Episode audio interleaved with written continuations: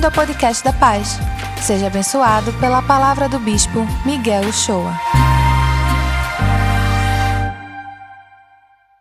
Quando, quando você escuta algo sobre ser uma pessoa ou, ou ter uma vida abençoada, o que é que lhe ocorre? O que é que passa na sua cabeça? Para você, resumindo, o que é uma vida abençoada? Talvez essa seja uma, um assunto ou uma palavra que eh, possa gerar até uma polêmica, talvez seja difícil de definir. É verdade, muitas pessoas vão colocar aqui conceitos diferentes daquilo que poderia ser considerado uma vida abençoada. Mas eu tenho uma palavra que vem lá de trás em Deuteronômio 11, que vai dizer mais ou menos assim. Olha o que diz o texto bíblico. Eis que hoje eu ponho diante de vós a bênção e a maldição. A bênção, quando cumprirdes os mandamentos do Senhor, vosso Deus, que hoje vos mando. Porém, a maldição, se não cumprirdes os mandamentos do Senhor, vosso Deus, e vos desviardes do caminho que hoje vos ordeno, para seguirdes outros deuses que não conheceste. Ora, nós estamos aqui, aqui está posta, está posto aqui uma escolha. Ou eu escolho a bênção, ou eu escolho a maldição. Quem escolhe uma vida abençoada ou uma vida amaldiçoada somos nós mesmos. É isso que o texto diz. Porque ele diz assim: a bênção quando cumprides os mandamentos do Senhor vosso Deus. E a maldição quando não cumprides. Então, se eu decido cumprir os mandamentos, a palavra de Deus, eu tenho a pista para uma vida abençoada. E se eu digo, não, isso aqui não é para mim, eu não quero nada com isso, eu estou caminhando para uma vida amaldiçoada. Eu não vou colocar aspas, porque é o que a Bíblia diz. Eu não ouso nem colocar aspas naquilo que a Bíblia diz. Qual é a dificuldade? Muitas vezes as pessoas vinculam isso, uma vida abençoada, com uma questão material ou financeira apenas. Muitas pessoas vinculam o ser abençoado com bens materiais e riquezas financeiras. Ora, isso não é verdade. Porque a gente conhece, pode conhecer pessoas, às vezes riquíssimas, que invejam a qualidade de vida que alguém que é pobre no conceito da sociedade tenha ou viva. Uma vida abençoada, ela tem uma força sobrenatural que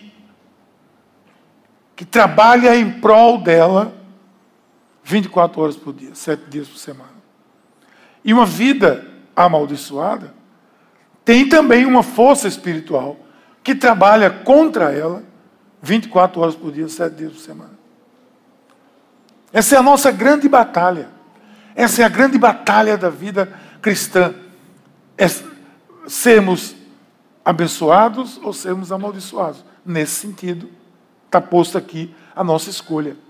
E qual é o grande desejo meu como cristão, seu como cristão ou cristã? Qual seria a sua grande meta, o seu grande objetivo? Isso é muito claro. Para mim, eu quero me aproximar de Jesus. Eu quero estar mais semelhante a Jesus. Esse é o meu desejo. E esse deve ser, se não é, o seu desejo também. Nós queremos estar próximos a Jesus. É, queremos desenvolver o caráter de Cristo em mim. É isso que eu quero. É isso que nós queremos. Afinal de contas, nós lutamos o dia a dia nosso para nos aperfeiçoarmos e nos assemelharmos mais a Deus. Agora, qual é a grande marca do coração de Deus? Qual é a grande marca do ser de Jesus, de Deus? Qual é a grande, a grande o grande cerne do coração divino.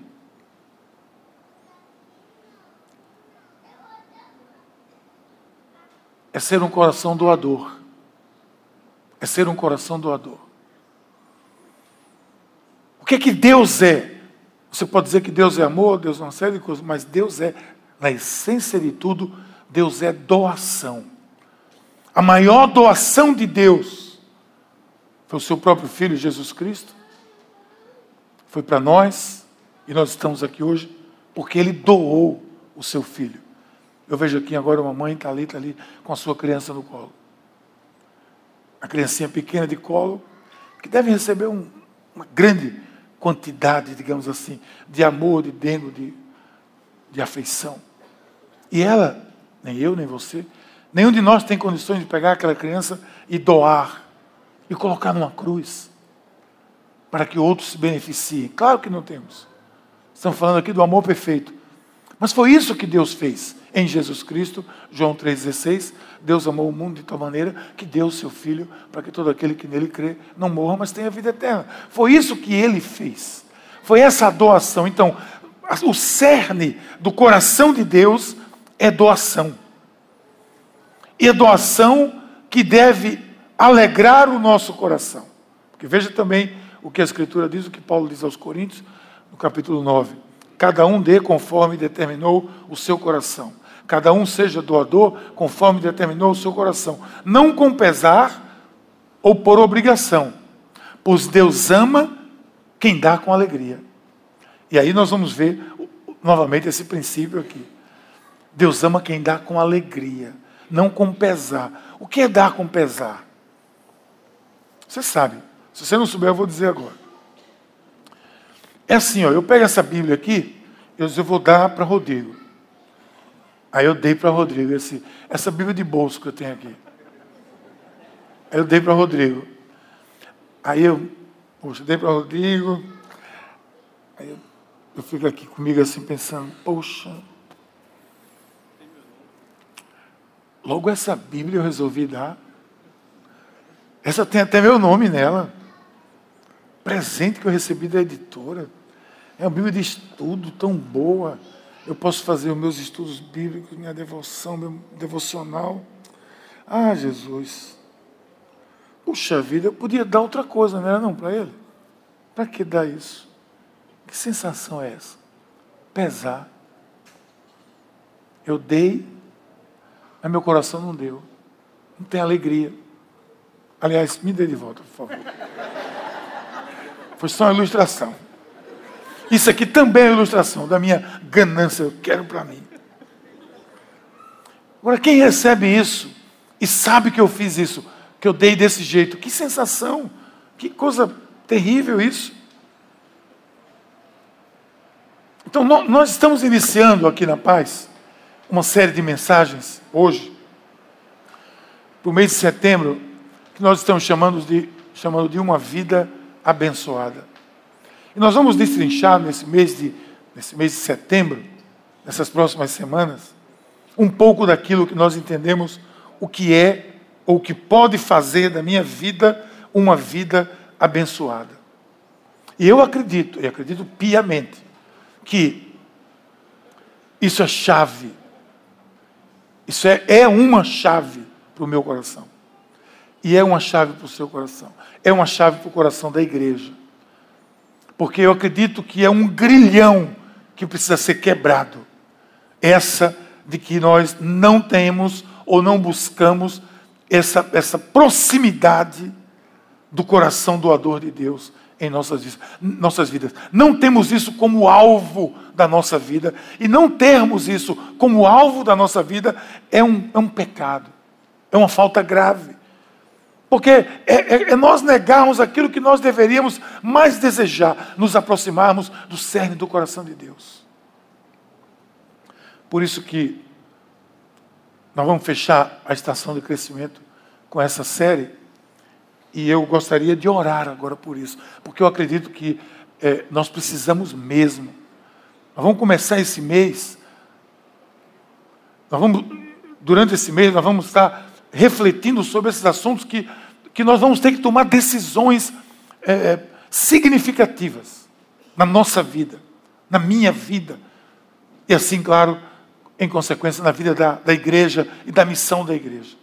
Por isso, quero pedir que a gente possa fazer uma oração aqui. Senhor, nós nos colocamos aqui na tua presença, Pai, de antemão, abrindo o nosso coração e Pai, eu quero pedir, Senhor, que o Teu Espírito Santo venha sobre esse local, venha sobre as nossas vidas, seja derramado sobre a mim, o meu coração, o coração dos meus irmãos e irmãs, da Tua igreja, Senhor, para que nós entendamos, para que nós possamos entender, Senhor, aqui como corpo, qual seja o objetivo da nossa vida contigo.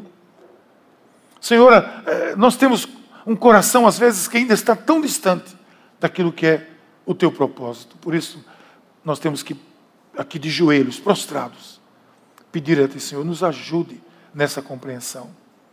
No nome de Jesus. Nós vamos tratar nesse mês de setembro de diferentes aspectos que fazem a nossa vida ser uma vida abençoada. E não podíamos começar por outro lado, senão pelo coração. Porque tudo começa no coração. Tudo começa aqui. Não começa necessariamente aqui. Ele é transmitido, mas começa no, no, no, no centro das minhas vontades. O centro da minha decisão é o meu coração. As minhas decisões, as nossas decisões são tomadas pelo coração. Hoje nós vamos ver que tudo começa pelo coração. Eu queria ir primeiro numas palavras de Jesus, que ele, as palavras de Jesus são muito pontuais, são cruciais. E nessa mensagem, tudo começa pelo coração. É porque é de lá que surge tudo. Quer ver? Vamos ver aqui um versículo de Jesus falando lá em Lucas 6, quando ele diz assim: Deem e lhe será dado, uma boa medida, calcada, sacudida, transbordante, será dada a vocês pois a medida que vocês usarem também será usada por vocês. Sabe qual é o problema desse versículo? Não do versículo, o versículo não tem problema nenhum. Mas sabe qual é o problema nosso, da maioria das pessoas que eu escuto, da maioria dos pregadores que eu vejo falar sobre esse tema? É que sempre relacionam isso apenas com dinheiro. Sempre vinculam automaticamente a dinheiro. E, claro, Dinheiro envolve a nossa vida, como tantas outras coisas envolvem a nossa vida. Esse texto bíblico não trata apenas de dinheiro, mas trata da vida. Se você olhar com cuidado, se você for ver com cuidado, você vai ver comigo. Porque lá no versículo 35, antes disso aí, no contexto do que esse versículo é retirado, ele diz: Amem os seus inimigos, façam bem emprestem a ele sem esperar nada de volta. Então a recompensa que receberão do céu será grande e estarão agindo de fato como filhos de Deus. Pois é ele bondoso, até mesmo com os ingratos e perversos. 36. Sejam misericordiosos, assim como seu Pai é misericordioso. Não julguem e não serão julgados. Não condenem e não serão condenados. Perdoem e serão perdoados. Aí ele entra. Deem e receberão sua dádiva lhe retornará em boa medida. Outra versão desse texto. Compactada, sacudida, para caber mais, transbordante e derramada sobre vocês. É isso que ele está dizendo. Um padrão de vida que no fim, ele diz, a recompensa é que você receberá uma medida muito maior. Sabe qual é a ideia disso aqui? O Rodrigo acabou de ler um texto aqui no ofertório, pertinente ao que eu vou dizer agora lá em Levito, que fala, e fala em outros textos, das normas que eram. Eles faziam uma plantação e deixavam uma margem da plantação, eles não colhiam. Havia os, os, as pessoas que eram contratadas para a colheita, eles tinham suas cestas, enchiam a cesta, levavam para o armazém e não estavam preocupados a quantidade. Eles tinham que transportar tudo aquilo para o armazém. Trabalhava por hora e ia trabalhando e fazendo. Mas havia um outro grupo de pessoas que chegavam ali com seus sacos que eram os pobres, os necessitados, os forasteiros, que eles iam pegar o que estava pelo canto, eles iam encher os seus sacos também.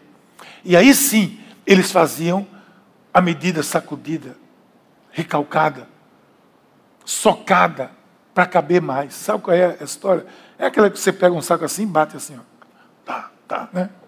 Bate para descer, você bota mais. Bate, bate, bate, desce, você bota mais. Até que transborde. Aí o, o Senhor Jesus está dizendo: se vocês forem pessoas que, que perdoam, que amam, que dão, vocês receberão esse tipo de medida transbordante, porque o seu saco, eu até pensei em trazer um saco para cá, mas ficava meio difícil. Um saco de feijão aqui, que você bota mais feijão, bate, bate, ele cabe mais. Bate, bate, ele cabe mais. Até que transborde. Ele diz: na medida que você dá, na medida que você tem esse coração doador, é essa a medida que você recebe transbordante, ou seja, não há nenhuma possibilidade de você receber menos do que você dá. Porque além de você receber aquilo que você recebe, você recebe com alegria que, que supera todo, todo o coração, a alegria que você recebe quando você doa. É um princípio universal. Você sempre recebe mais do que você dá. E aqui entra a questão da motivação. Se for dar para receber, está tudo errado. Se eu dou para receber, eu estou negociando. Isso é um equívoco grande. Eu vou dar porque eu vou receber. Não, não, não, não. Está errado. Se você descobrir que recebe mais do que dá, e isso se tornar a sua motivação, aí perdeu. Isso acontece com frequência. Entenda uma coisa: Deus não quer, seria uma contradição, Deus não quer que nós alcancemos a visão de receber. Essa nós já temos. E o diabo, nosso adversário, faz questão de ajudar nesse particular. Ele coloca isso em nós o tempo todo. Receber, receber, receber. Primeira linguagem de uma criança não é papai, não é mamãe, não é nada. É meu. Né? Criancinha, é meu, e agarra com um negócio assim. E como é que esse, quem ensinou isso isso a esse menino? Está lá atrás, filho, no Éden. Foi ensinado. Está na queda. Esse desejo de receber. Deus não quer que a gente alcance a visão de receber. Deus quer que a gente alcance a visão de dar, de doar-se, de entregar-se, de, de doar para o outro, entregar-se para o outro. É isso que é o propósito de Deus. Por quê? Porque essa é a essência de Deus. E se eu sou discípulo de Jesus, eu quero me alinhar com Ele, eu quero ser também um ser doador. Se você não vai em busca disso, em busca de que nós iremos como cristãos? Se nós não queremos copiar a essência de Deus, o que é que nós estamos querendo copiar? O que é que nós estamos querendo agregar? Receber, receber, receber.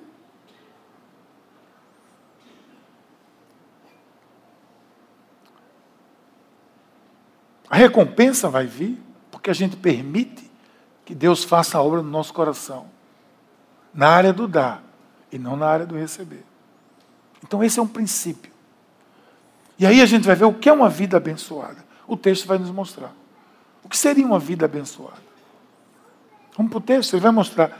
Minha vida é abençoada, ela começa com algumas características que nós vimos aqui nesse texto hoje.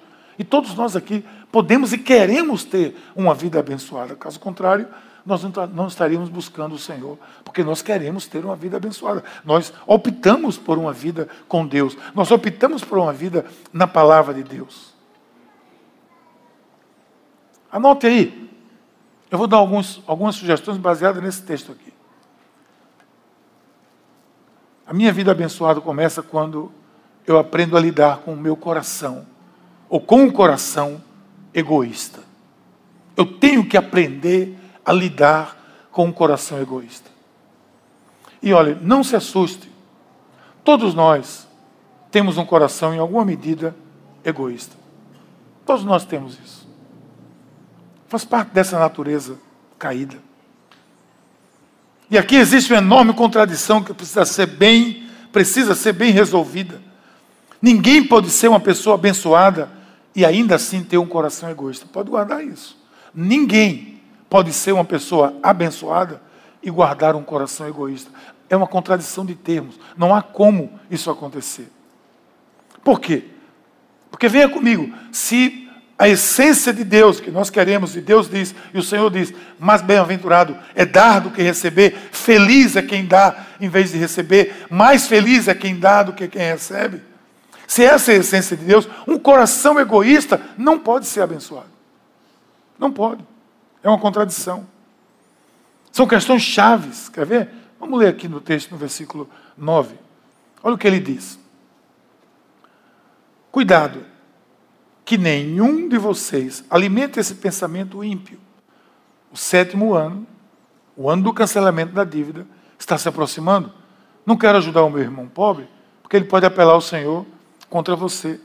E você será culpado de pecado. Deixa eu explicar isso aqui.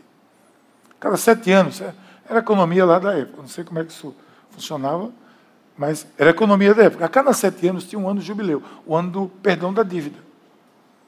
Se eu lhe devia alguma coisa, você poderia me perdoar em sete anos. O que, é que ele está dizendo aqui? Marcelo está precisando de minha ajuda. Aí eu vou emprestar o dinheiro a Marcelo. Um dinheiro a Marcelo. Aí a gente está no sexto ano.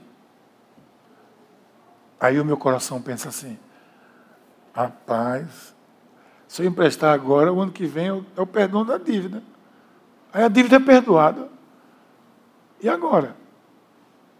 Aí ele diz: olha o que diz na versão transformadora.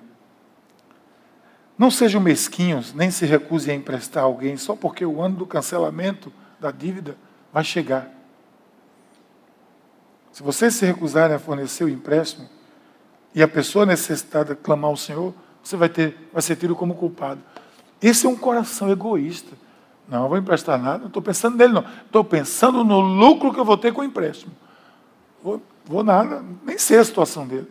Mas não vou não, porque o ano que vem é o ano do cancelamento da dívida e vai ser cancelada. Sabe o que o povo estava fazendo? O povo estava fazendo isso aí. É por isso que vem a exortação. O egoísmo, gente, ele é incrédulo. Não existe um egoísmo crente. O egoísmo, ele é incrédulo. É o egoísmo que sussurra nos seus ouvidos assim, ó. Você não vai ter suficiente, não. Ou ele diz assim, ó, rapaz, a coisa, Deus, será que Deus vai ser fiel mesmo? Se você doar? Mas a Bíblia diz isso aqui, ó. Não deixe de falar as palavras desse livro para Josué, nem de meditar neles dia e dia noite, para que se cumpra fielmente tudo que nele está escrito. Tem gente que lê isso aqui e vai dizer assim: ah, então eu tenho que meditar na palavra. Aí eu vou, pego minha Bíblia para a beira da praia, boto a Bíblia, faço um, uma postagem no Instagram assim, eu meditando. Meditando, meditando, e medito para lá e para cá, vou meditando, e medito, e medito. Aí eu vou, eu vou ler o que diz aqui. Ó. Não deixe de falar as palavras desse livro e de meditar nelas de dia e de noite. Para que você cumpra fielmente tudo que nele está escrito. E a Bíblia, a lei, a recomendação dizia: no sétimo ano, a dívida é cancelada. Não seja egoísta. Cumpra o que a palavra está dizendo. Medite nela e cumpra o que ela está dizendo. Nós somos tendenciosos a sermos egoístas. Essa é, é uma luta, é uma batalha nossa. E que a gente vai ter que travar essa batalha durante a vida toda. O nosso propósito é diminuir a tensão dessas batalhas, melhorar essa tensão do, do, do ser uma pessoa recebedora e nunca uma pessoa doadora. De estar sempre pensando na perspectiva de quem recebe e não de quem dá.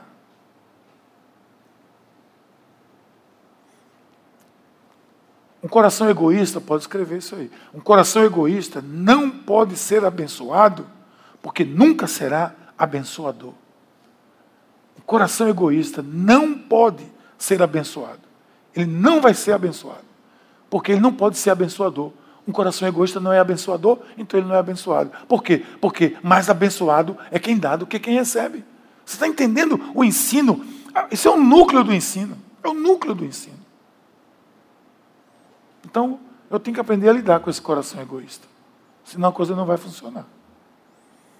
Mas também eu tenho que lidar com o coração ansioso. E haja ansiedade. Haja ansiedade. Você é ansioso ou ansiosa? Olha aqui o que o texto diz. Versículo 10. Dele, dele generosamente, sem relutância no coração, pois por isso o Senhor, o seu Deus, o abençoará em todo o seu trabalho, em tudo que você fizer. É uma sequência que ele está tá falando da sequência, de dar aos necessitados, desenvolver um coração liberto, doador. É uma promessa com uma recompensa. Isso sim. Qual é a recompensa? Uma vida abençoada. Tire a ansiedade, tire a dúvida. Sabe qual é o coração ansioso? É esse que eu falei aqui. Quando dá, nós estamos aqui falando de alguém que deu, fica aquela situação de ficar pensando o que poderia ter feito com o que deu. Essa é terrível. Vocês nunca passaram por isso, só eu. O que é que eu poderia ter feito? Já passou o ofertório aqui, não foi? Você já, contribuiu com a sua oferta, com o seu dízimo? Aí você senta de volta na cadeira e fala, ih, rapaz, fiquei sem dinheiro para o açaí. Bem que eu podia. E, e, e olha, e o, o, inimigo, ele, ele leva você a negociar. Ele, bem que eu podia ter deixado para dar semana que vem, né? Porque hoje eu ia comer uma pizza. Eu vou ficar sem a pizza hoje à noite. Será que alguém vai querer pagar para mim? Coração ansioso. Porque dá com coração ansioso. Sabe o que é que tem gente que fica assim? Porque não entendeu o princípio de mordomia. Não entendeu o princípio de mordomia. Uma vez aqui no culto nós fizemos uma ação. Alguns de vocês estavam aqui, não sei se como foi feito à noite, eu não estava naquele dia. Mas eu, eu, eu no meio do culto, eu pedi assim: eu, eu preciso de 100 reais. Está lembrado aqui? Fizeram aqui? Vamos lembrar como foi? Eu eu preciso de 100 reais. Aí Martinho estava aqui nessa cadeira, deu um pinote, um salto, me deu 100 reais, assim, na bucha. Pá! Mas, o cara é, é irmão mesmo. Obrigado, cara. Me deu, botei no bolso, continuei falando. E depois eu expliquei. Eu disse, olha, eu falei aqui que eu precisava de 100 reais. E eu fiquei impressionado com o, o salto que Martinho deu de alegria para me dar os 100 reais que eu precisava. Mas sabe por que ele saltou desse jeito? Porque não era dele. Antes de começar o culto, eu disse, Martinho, toma aqui 100 reais. É meu. Em algum momento, do, hoje, eu vou precisar desse dinheiro. E você vai me dar, claro, pastor. Pronto, fica ele aí. Mas é meu, viu? Tudo bem. Quem, eu preciso? Na hora. Ele veio tão alegre. Que alegria danada. Sabe por quê? Porque não era dele. Está entendendo? Não era dele. Não, tá, não tem nenhuma ansiedade, nenhuma dúvida, porque não era dele. Agora, quem disse que o dízimo é seu? Quem lhe disse que o dízimo é seu? Quem disse a você que o dízimo é seu? Por isso que você, quando dá o dízimo, você dá sem ansiedade, ou pelo menos deve dar, sem ansiedade. Porque não é seu, filho. Vai tomar açaí com o seu dinheiro. E não com o dinheiro do Senhor. O dinheiro do Senhor é para a obra do Senhor, para avançar a obra do Senhor. Então, quando a gente tem esse princípio, por isso que a gente fica ansioso, porque muitas vezes a gente não entende o princípio da mordomia, que não me pertence, que eu estou cuidando como alguém que disse, guarda aí, que em algum momento eu vou precisar. O Senhor disse, eu estou te dando fulano, cicrano, fulana, cicrano, irmão, irmã, eu estou te dando, em algum momento eu vou precisar para ampliar a obra do Senhor, em algum momento eu vou precisar para comprar isso para a obra do Senhor, para manejar a expansão, para fazer concílio, sei lá, quantas coisas a gente faz aqui nessa igreja. Aí você dá de volta. Claro que eu dou, não é meu. Eu dou, não é meu. Mas quando eu boto a mão no negócio, aí vem aquela ansiedade. Rapaz, está tá cheirando esse dinheiro aqui.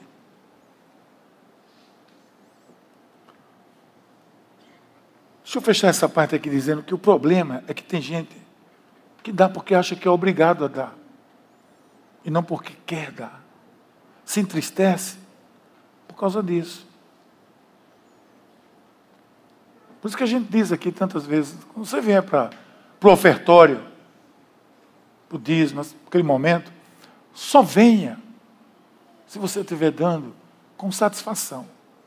Se for com pesar, você vai comparando com a pizza, com sei lá o que for. Não venha ainda, não venha. Porque não vai fazer bem para você. A não ser que você quebre esse grilhão da sua vida. E entenda o que o Senhor está dizendo quando Ele diz que mais feliz é dar do que receber. É mais feliz quem dá amor do que quem recebe. É mais feliz quem dá alegria a outra pessoa do que quem recebe. Ontem teve um episódio simples comigo, muito simples, mas que me gerou um sentimento muito interessante. Eu estava botando gasolina ali na, no carro, aí, enquanto botava gasolina, eu vi uma. Chegou uma senhora, de manhã cedo logo, um carrinho daqueles de, de vender é, salgadinho, café, refrigerante, sei lá, um bocado de coisa assim, uma criancinha com ela. Uma senhora e uma criancinha. Eu, dentro do carro, fiquei olhando, eu saí dentro do carro, e o meu coração, às vezes, acontece isso. O meu coração se encheu de compaixão. Compaixão é um sentimento tão bom. Não é dó, não. Não é pena, não. É compaixão. Jesus teve compaixão do povo porque eles eram um povo sem pastor. Teve compaixão. Ele fez alguma coisa. Compaixão é um sentimento bom. É que age. Eu, eu tive uma compaixão. Meu coração se encheu de compaixão por aquela pessoa que eu nunca tinha visto na minha vida. E eu não costumo, e recebo às vezes muita advertência por isso, eu não costumo andar com dinheiro no, na carteira. Normalmente não tenho. E me deu aquela vontade de ajudar aquela senhora. Eu fui na carteira, tinha o dinheiro lá, eu peguei o que tinha na carteira, era muita coisa, mas era um, um valor qualquer, e fui até ela. Eu disse, bom dia, senhora. Eu queria comprar o seu dia, o começo do seu dia aqui. A ideia era lá o valor, as células. Ele disse, o senhor quer o quê? Eu falei, não, o que eu, o que eu queria eu já, já tenho. Deus abençoe. Aí me virei. Quando eu me virei, a criancinha, pequenininho assim, disse, quando ele deve ter visto o, dinheiro, ele disse, oba! Mas a minha alegria foi imensamente maior do que aquela criança. Eu, eu duvido que a alegria dele tenha sido melhor, maior do que a minha. Porque eu entendo que esse é o sentido. E eu estou trazendo esse exemplo, que é uma coisa muito simples. Eu não fiz a doação de nada de grande, foi uma coisa muito simples, mas para mim trouxe essa sensação de que mais feliz é quem dá do que quem recebe. E aí, por que vem esse sentimento gostoso? Porque você se assemelha mais a Deus. Qual é a nossa luta, a nossa alegria? É nos assemelharmos mais a Deus. Enquanto nós estamos no é meu, no, na ansiedade, no egoísmo, a gente está se assemelhando ao outro. A gente está fugindo do eixo que nos leva próximo a Jesus Cristo. Quer ver uma outra coisa que vai tornar a minha vida abençoada? É quando eu agora sim, não só evito, mas agora eu desenvolvo um coração generoso. Que além de vencer o coração egoísta, o coração ansioso, existe esse que precisamos ter, o coração generoso. Ninguém tem uma vida abençoada sem ter um coração generoso. Não há a menor possibilidade disso acontecer. Pela mesma razão, porque mais feliz é dar do que receber. Todos nós viemos aqui hoje, e não é problema nenhum, querendo receber de Deus. E não há nenhum problema nisso. A diferença é como é que nós saímos daqui. Continuamente querendo receber ou querendo dar também. Olha o que o texto diz. Dele com generosidade, dos animais do seu rebanho, é a sequência, do produto da sua eira e do seu lagar dele conforme a bênção que o Senhor, o seu Deus, tem, lhe tem dado. O que, é que a gente precisa entender? Que isso vai contra o núcleo da nossa natureza caída. É totalmente incoerente, incoerente com a nossa é coerente com a nossa natureza caída e é totalmente incoerente com a nossa nova natureza, que é transformada. Romanos 2,12. A renovação da mente gera transformação. E essa é a grande batalha espiritual que, que a gente trava e que a gente perde com muita frequência. Aqui no caso do texto, dê com generosidade dos animais, do seu rebanho, do produto, tal, é quando ele está despedindo alguém que trabalhou como escravo para ele. Chegou o ano da, da, do perdão, ele vai liberar aquele, aquela pessoa que trabalhou com o escravo. E ali ele, ele diz: não deixe ele ir sem nada, não. Dê um pouco para ele, dê um pouco dos seus animais, dê um pouco da sua eira, do seu lagado, da sua colheita, para que ele possa começar a vida. Lembre-se que um dos problemas da escravidão no Brasil, entre outros, foi quando acabou a escravidão, é que povo, os escravos não tinham o que fazer. Ele diz: Isso é generosidade. Agora o que ele diz? Dele conforme a bênção que o Senhor, o seu Deus, lhe tem dado. Esse é o coração generoso. A renovação da mente, tudo isso. Então, esse meu alvo de parecer com Jesus é o coração generoso, é o que não pode faltar. Então, talvez a gente pudesse perguntar assim, para nós mesmos: qual foi a última vez que eu acho que eu fui generoso? Generoso é quando eu dou sem qualquer interesse em receber. Isso é generosidade. Obediência é quando você dá porque tem que dar. Generosidade é o que vai além da obediência. Qual foi a última vez que eu me tornei, que eu me fiz generoso em alguma situação?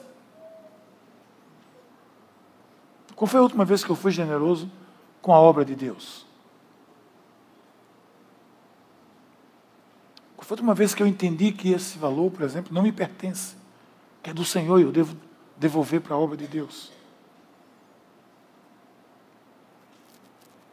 Generosidade é que vai fazer a gente se aproximar mais desse eixo do ser de Deus. Sem ela, dificilmente vão chegar perto. Quer ver uma outra coisa? Que faz a sua vida ser abençoada? É um coração agradecido. A gratidão no coração.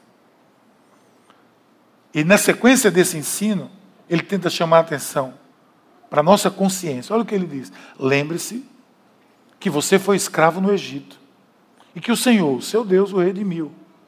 É por isso que eu dou essa ordem a você. Gente, é muito, muito fácil a gente perder esse senso de gratidão. É muito fácil. Você sabe disso, é muito fácil. Quantas vezes a gente esquece de ser grato a uma pessoa? Tão relevante para a gente, a gente termina esquecendo. Na luta, na busca, no dia a dia, termina esquecendo. Ele lembra, ele diz: olha, dê para esse pessoal, dê para esse escravo que você liberou. E não se esqueça que você foi escravo no Egito. E você foi liberto por Deus. Por isso que eu estou mandando, ele diz. Por isso que eu estou dando esse mandamento. Porque você foi escravo. Você não pode esquecer isso. Eu não posso esquecer isso. Você, querido, querida, você não pode esquecer isso. Você foi escravo um dia. E você vai dizer, eu nunca fui escravo. Não, foi, foi, foi. Você foi escravo de você mesmo. Alguns foram escravos de vícios, outros foram escravos de iniquidades, outros foram escravos de falcatruas, outros foram escravos de outras coisas. Nós fomos escravos, porque fomos dominados por isso, e Deus nos libertou. Nós somos libertos em Deus. Ele está dizendo: olha para trás, filho. Que coração é esse duro? Ele está dizendo: olha para trás, o que, é que você está fazendo com esse povo? Veja o que Deus fez com você. Seja igual a Deus e faça com eles o que Deus fez com você. Dê, doe-se, entregue, seja generoso, seja agradecido. E aí o Senhor, eu acredito sinceramente, eu acredito que Ele vai na veia aqui. Ele vai no ponto crucial. Aqui e ali eu acho que Deus é quem me lembra meu passado, minhas lutas, e de quanto eu tenho sido abençoado, de todas as formas. Quanto eu tenho sido abençoado. Por vocês, pela família, pela família da igreja. Alguém vai dizer assim: você é ambicioso? Eu, não, eu sou zero ambicioso para as minhas coisas pessoais. Não tenho ambição. A minha grande ambição, no bom sentido, é fazer o que eu estou fazendo aqui nesse exato momento. Não tenho ambição nenhuma, não quero ser mais do que eu sou, nada. Minhas ambições, se eu posso chamar assim, são para ver a obra de Deus avançar. Tenho ambição? Tenho. Tenho vontade de ver igrejas e igrejas, plantação, expansão. Tenho muita vontade. Mas eu não, eu sou muito grato a Deus porque eu sei de onde eu vim, eu sei quem eu fui. Eu sou agradecido porque eu sei, eu sei o que eu ralei, eu sei o que eu vivi. Eu sei o que eu plantei e graças a Deus não colhi, porque antes o Senhor veio e me livrou.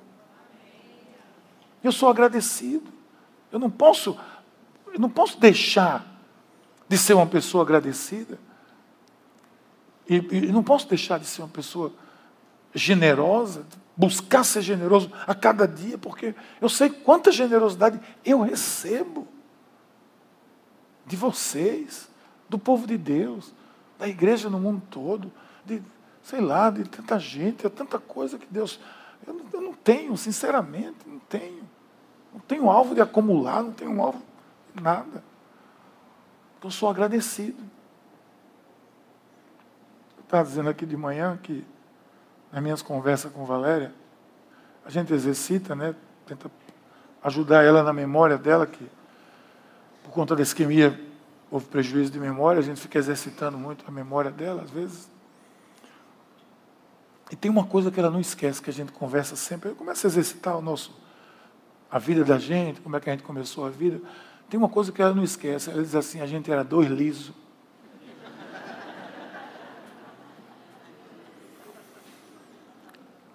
A gente casou com uma bicicleta que precisou ser reformada e adquirimos uma de segunda mão que fizemos uma festa.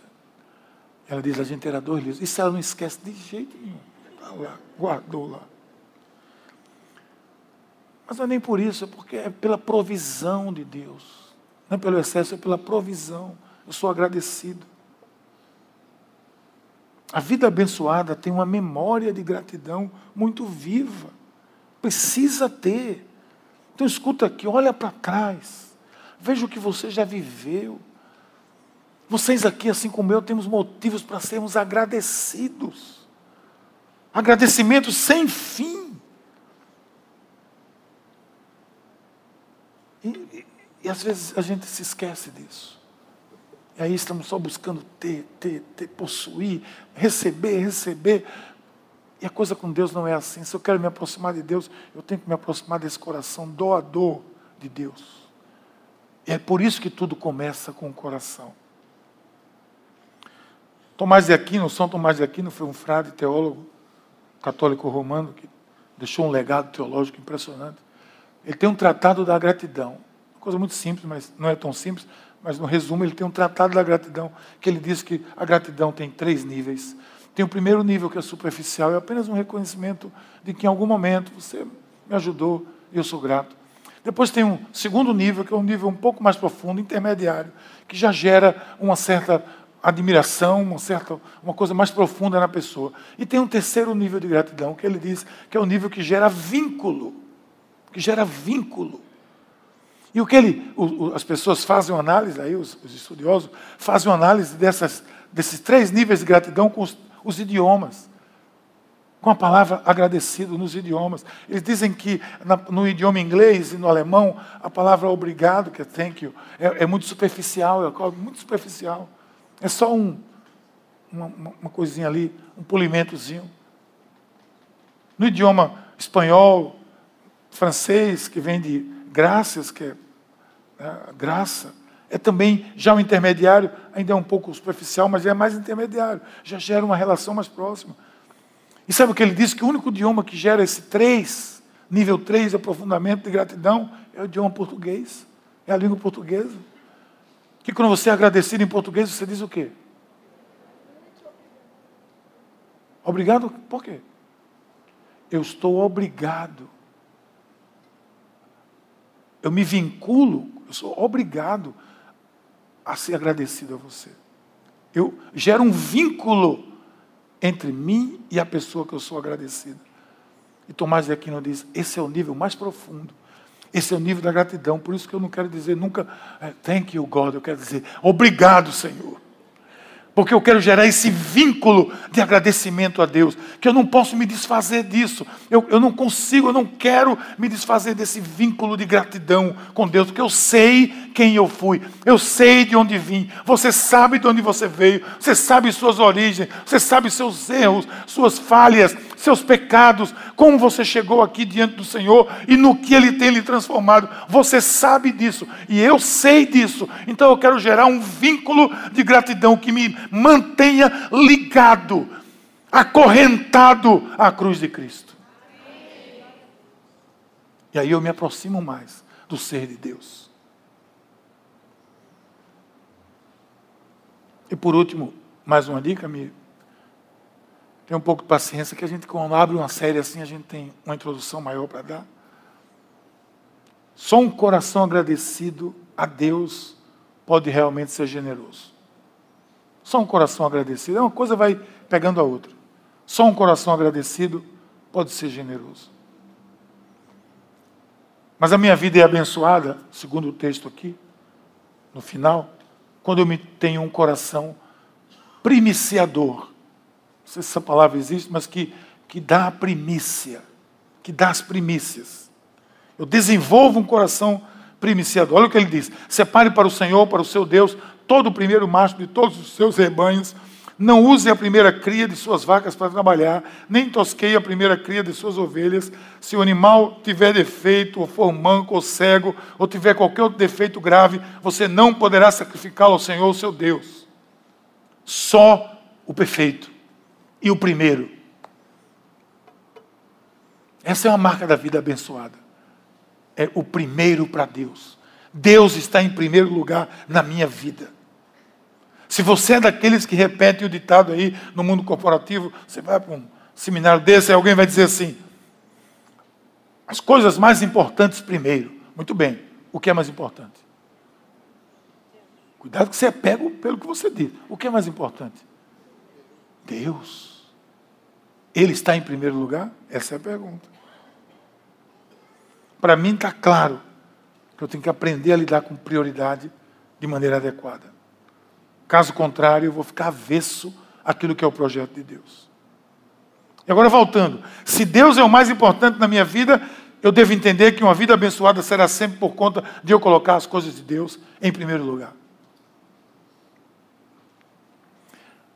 primiciador, um coração primiciador, que dá a primícia com alegria. Vou dar um exemplo aqui. Você tem uma a varanda da sua casa lá, às vezes na varanda do seu apartamento, você inventa de, de plantar uns pezinhos de tomate. Aí você vai ali, compra a semente, a terra, o adubo, e aí, eu estou dizendo isso porque eu já fiz isso. Aí você vai lá, põe a sementezinha, todo dia vai lá, agua, bota água, fica olhando, vai nascer, aí nasce o brotinho, vai crescendo, bota uma escorinha ali e tal. Daqui a pouco, com pouco tempo, daqui a pouco você vê o primeiro tomate começa a nascer. Oh, que alegria! Vai fazer um culto em ação de graça daqui a pouco. O tomate nasceu, nasceu um tomate, coisa linda. Aí ele vai ficando vermelhinho, ele cresceu, ficou maiorzinho. Aí agora está na hora de colher o, o, toma, o tomate. Você colhe o tomate, leva para a cozinha, lava, corta em mil pedaços para poder achar que tem muito. E faz a sua primeira salada com o seu primeiro tomate da sua primeira colheita. Que alegria! Por causa de um tomate. E qual é a minha alegria quando eu dou a minha primícia para Deus? Entende por que é primícia? Porque está dizendo, essa alegria toda tem que ser quando você dá e não quando você recebe. Então pegue o primeiro e dê.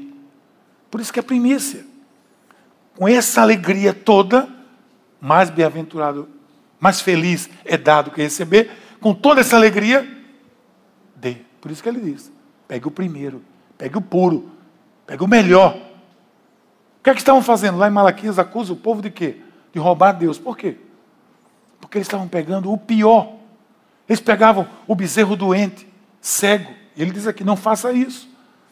E hipocritamente entregavam lá no templo, eu estou entregando o sacrifício ao Senhor. Não presta mesmo. Não vai vender, não vai comer, está doente, manco, cego, não presta para nada. Aí eu estou dando para o Senhor. Olha, eu, eu, dou o meu rebanho doente, todinho para o Senhor. Doente. Aí ele diz: não, pega a primícia. Você não tem alegria quando recebeu a primícia? Pronto. É com essa alegria que você vai dar. Então, nessa altura, eu acho que a gente precisa responder apenas essa pergunta. Deus é primeiro lugar na minha vida? E a outra pergunta é: eu desejo seguir Deus e fazer tudo para me parecer com Ele? Se você tem dúvida disso, não deveria. O seu projeto de vida deve ser esse. Segundo a Bíblia, Paulo aos Efésios diz: até que todos cheguemos à unidade da fé, ao conhecimento do Filho de Deus, a homem perfeito, à medida da estatura completa de Cristo. Até que todos cheguemos. Essa é a nossa luta, esse é o nosso desejo, esse é o nosso alvo como cristãos, nos parecermos mais com Cristo. E a terceira pergunta é essa aqui: qual a maior marca da generosidade de Deus, na sua opinião? Nós vimos entrega. Então, por que nós não queremos imitar Deus? Por que? Entenda isso. Por que a gente não quer imitar Deus nessa particularidade abençoada que é ser um Deus de entrega? E muitas vezes queremos imitar o inimigo que só quer matar, roubar e destruir, que é egoísta, que não é generoso.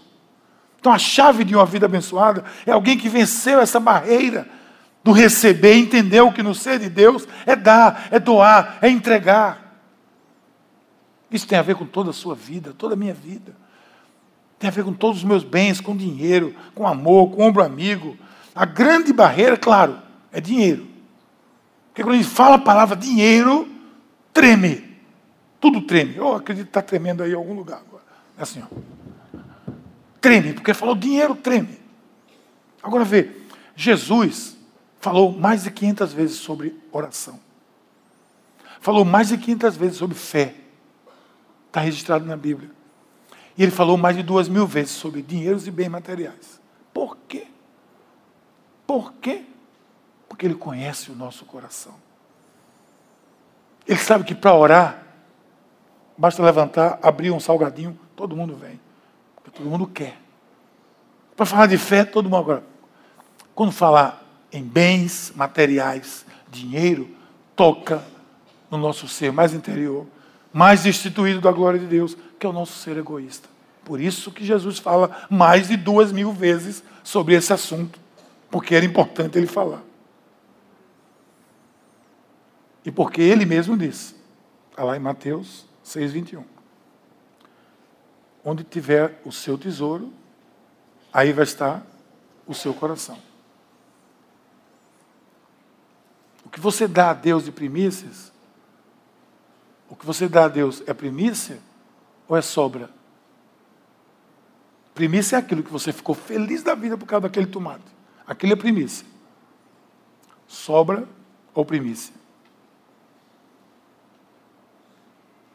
Eu acredito que é crucial para nós, como cristãos, esse momento aqui que nós estamos vivendo. Porque fala da essência de Deus. E fala da essência de que eu devo procurar ser como Deus.